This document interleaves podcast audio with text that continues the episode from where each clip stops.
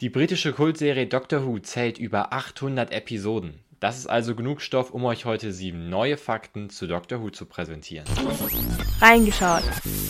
Hier ist reingeschaut, schön, dass ihr mit dabei seid und heute geht es wieder um Doctor Who. Und obwohl die BBC schon die 13. Staffel der Serie dreht, müssen wir wahrscheinlich noch eine ganze Ecke warten, bis wir sie hier sehen können. Und ich habe mir gedacht, diese Doctor Who freie Zeit will ich überbrücken und habe euch deswegen sieben spannende Fakten zu der Serie rausgesucht. Und euch sei an dieser Stelle schon mal gesagt, diese Folge hier ist spoilerfrei und auch Fans der klassischen Serie können sich auf ein, zwei ziemlich spannende Fakten freuen. Sonst habe ich mich primär auf die Neuauflage der Serie ab 2005 konzentriert. So, jetzt kann es aber hier losgehen. Viel Spaß mit den sieben Fakten. Ihr kennt auch sicherlich diesen typischen TARDIS-Sound, den die Raumzeitmaschine macht, wenn sie startet und landet. River Song meint, dieses Geräusch kommt daher, dass die Bremsen nicht gelöst sind. In echt ist aber der Komponist und ehemalige BBC-Tontechniker Brian Hutchins dafür verantwortlich. Er fuhr mit einem Haustürschlüssel entlang einer Bassseite eines demontierten Klaviers. Danach bearbeitete er diesen Ton elektronisch nach und fertig war der typische TARDIS-Sound. Übrigens war dieses Geräusch auch bei der Eröffnungszeremonie der Olympischen Spiele 2012 in London zu hören. Im Gegensatz zu allen anderen SchauspielerInnen, die den Doktor gespielt haben, sehen wir Christopher Eccleston als Doktor nur eine Staffel lang. Und in diesen 13 Folgen sehen wir ihn kein einziges Mal in einer Alienwelt. Er ist hauptsächlich auf der Erde und ab und zu mal auf einem Raumschiff. Aber Fans des neunten Doktors können sich freuen, denn er kehrt zurück. Zumindest in Form einer britischen Hörbuchreihe. Kommen wir mal zu einer meiner absoluten Lieblingsfolgen von Doctor Who, und zwar zur vierten Folge der achten Staffel, die im Deutschen heißt Hör zu.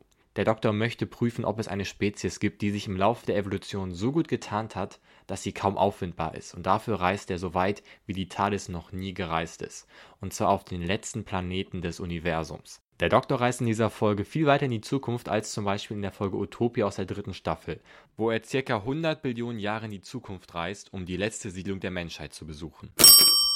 Wir bleiben jetzt mal beim zwölften Doktor, beim Doktor von Peter Capaldi. In der neunten Staffel sehen wir ihn in vielen Szenen E-Gitarre spielen und das musste er sich tatsächlich nicht für die Dreharbeiten neu beibringen, sondern er konnte es schon vorher. In seiner Studienzeit war er nämlich Sänger der Punkrock-Band The Dream Boys.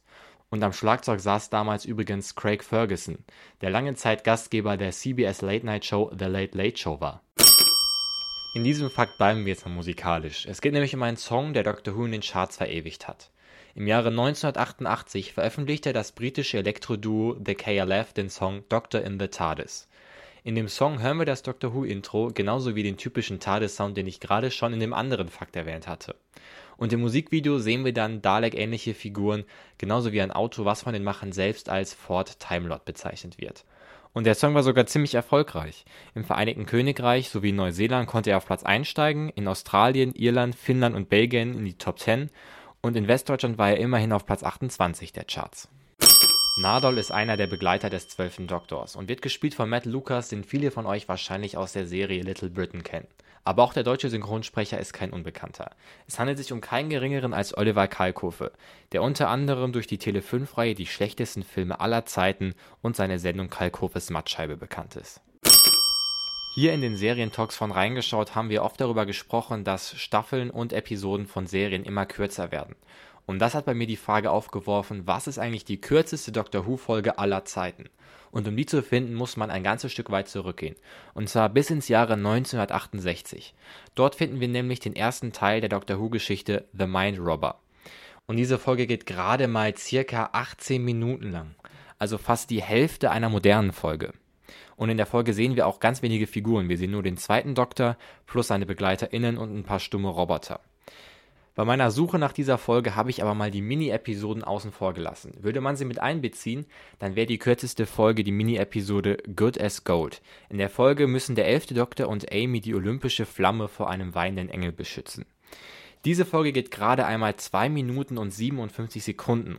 Diese Folge wurde anlässlich der Olympischen Spiele im Rahmen eines Schulwettbewerbes von zwei Kindern geschrieben.